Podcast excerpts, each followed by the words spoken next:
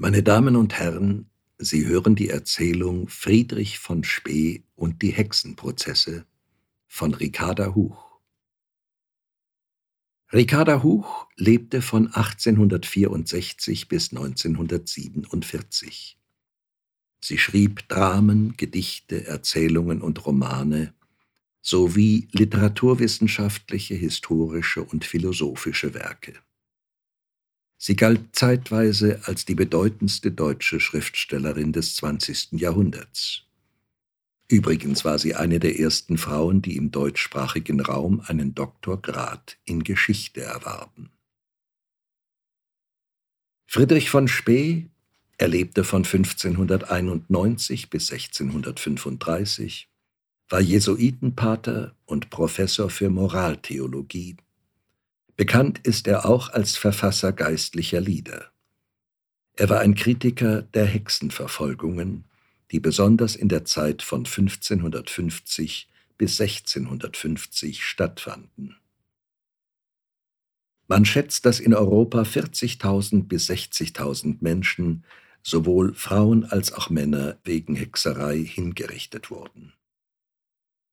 In seiner nachhaltig wirkenden Schrift Cautio Criminalis äußert Friedrich von Spee erhebliche Bedenken gegen Hexenprozesse, auf die nach und nach, besonders in der Zeit der europäischen Aufklärung, also im 18. Jahrhundert, verzichtet wurde, obwohl immer noch ein großer Teil der Bevölkerung an Hexerei glaubte.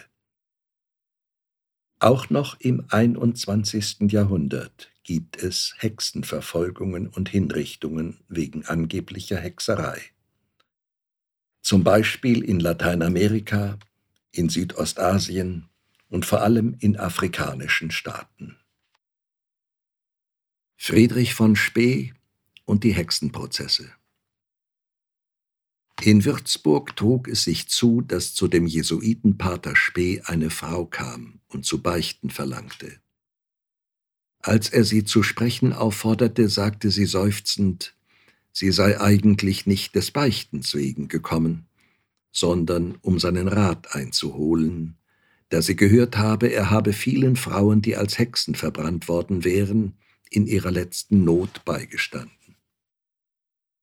Sie sei nun seit sieben Jahren mit ihrem Mann verheiratet. Sie hätten ein Kind miteinander und hätten friedfertig gelebt, bis ihr Mann kürzlich eine wohlhabende Witwe kennengelernt und sich in sie verliebt habe. Seitdem sei er kaltherzig gegen sie geworden, gebe ihr oft harte Worte, lasse sie fühlen, dass sie kein Geld in die Ehe gebracht habe und bleibe oft nächtelang aus. Spee könne wohl denken, wo. Einmal sei sie in ihrem Schmerz zornig gegen ihn geworden und habe ihm gedroht, sie werde sich rächen, wenn er sie verließe. Da habe er gesagt, nun sehe er, was für ein Mensch sie sei. Sie gehöre zur Hexenzunft und wolle ihm etwas antun. Er werde sich aber zu schützen wissen. Wenn sie sich unschuldig wisse, sagte Spee nach längerem Nachdenken, so rate er ihr doch, daheim zu bleiben. Wohin sie denn wolle? Das würde den Verdacht erst recht auf sie ziehen. Er könne sich nicht denken, dass ihr Mann so schlecht sei, falsches Zeugnis wider sie abzulegen. Die Frau lächelte dankbar, obwohl sie nur wenig getröstet war, und ging heim, wurde aber schon nach drei Tagen als der Hexerei Angeklagte beim Würzburger Gericht eingeliefert. Spee, der davon hörte, lief sogleich hin, um ihr beizustehen, und kam gerade dazu, als der Mann, das Kind an der Hand, aussagte, was er von ihrer Hexerei wisse. Er habe sie sehr lieb gehabt und zur Frau genommen, obwohl sie ihm kein Heiratsgut gebracht habe, und der manche andere Begüterte hätte haben können. Seine Freunde und Verwandten hätten damals schon gesagt, das Mädchen müsse ihn behext haben, weil seine Liebe sonst so groß nicht sein könnte. Und jetzt glaube er das auch, wenn schon er es damals nicht habe hören wollen. Denn seine Liebe habe hernach bald abgenommen und habe also wohl keinen natürlichen Grund gehabt. Erst habe er nichts Fremdartiges an ihr wahrgenommen, außer dass er zuweilen Kopfweh und Bangigkeit gehabt habe und dass Schmerzen und Angst gleich verschwunden wären, wenn sie ihre Hand auf seine Stirn gelegt hätte. Sie hätte auch besondere Suppen kochen können gegen das Magenweh. Und es könne wohl sein, dass sie ihm darin etwas beigebracht hätte, um ihn an sich zu fesseln. Zuletzt wäre er einmal nachts nach Hause gekommen und hätte sie nicht im Bett angetroffen.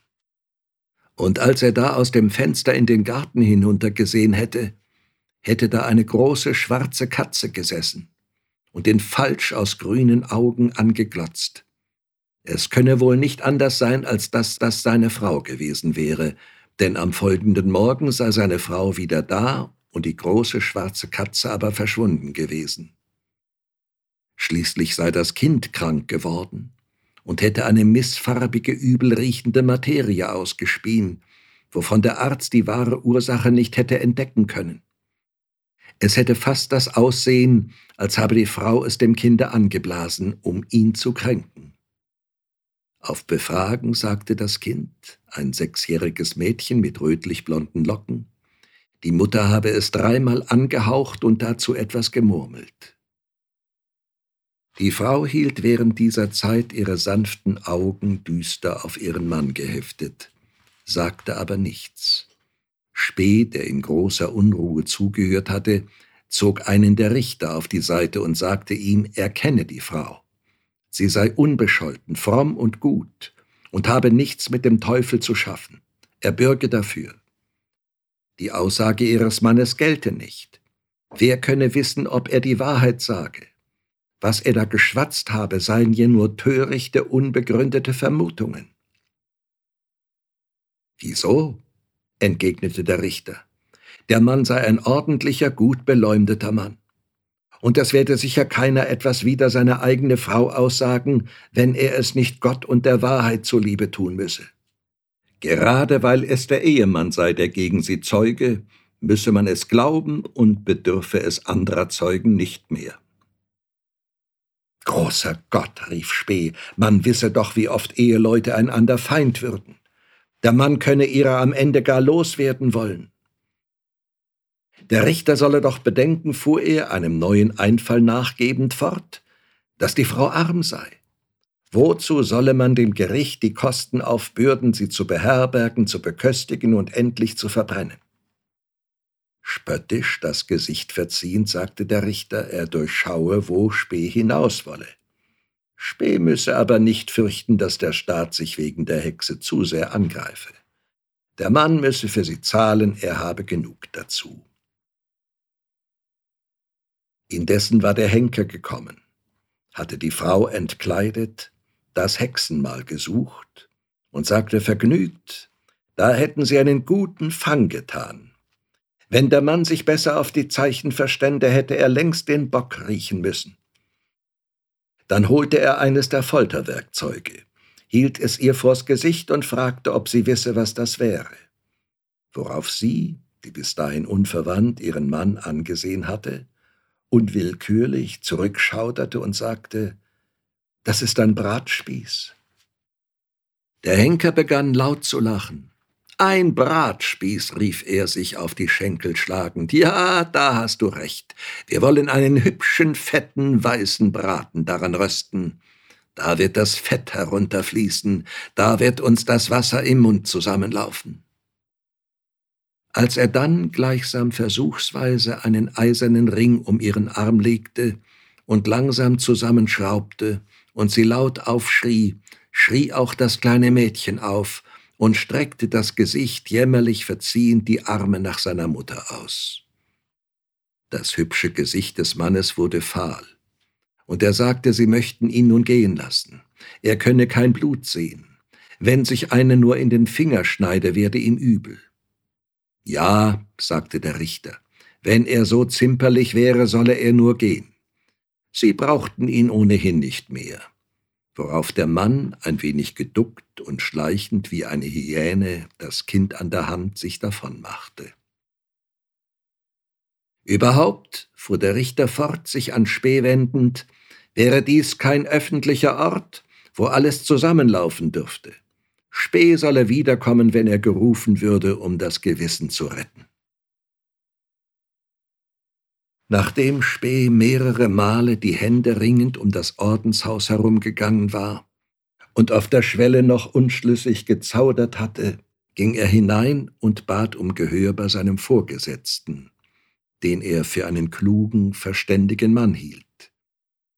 Er stellte diesem vor, dass sein Gewissen es nicht länger ertrage, so viele unschuldige Menschen martern leiden und eines schmerzhaften und schmählichen Todes sterben zu sehen, ohne dagegen Einsprache zu tun. Er könne bei Gott beschwören, dass nicht eine von den Frauen, die er zum Feuertod vorbereitet habe, der Zauberei und des Umgangs mit dem Teufel schuldig gewesen sei. Viele von ihnen hätten inmitten einer Marter, wie er selbst sich nicht getrauen würde, sie auszustehen, die Himmelsgüte von Heiligen bewiesen.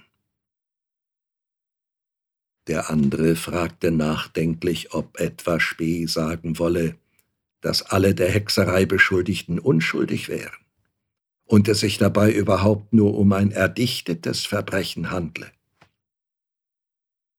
Das wolle und könne er nicht entscheiden, sagte Spee, obwohl es ihm unwahrscheinlich vorkomme, dass der Teufel fleischlichen Umgang mit Menschen haben sollte aber er wolle das dahingestellt sein lassen und sich nur an das halten, was er gesehen habe. Das sei keine Justiz, das sei Ärger als Raub und Mord, da seien weder Beweise noch Verteidigung. Die Fürsten, Herren, Geistlichen und Richter, die das anstifteten, zuließen und ausführten, wären gottloser als der Teufel selbst sein könne.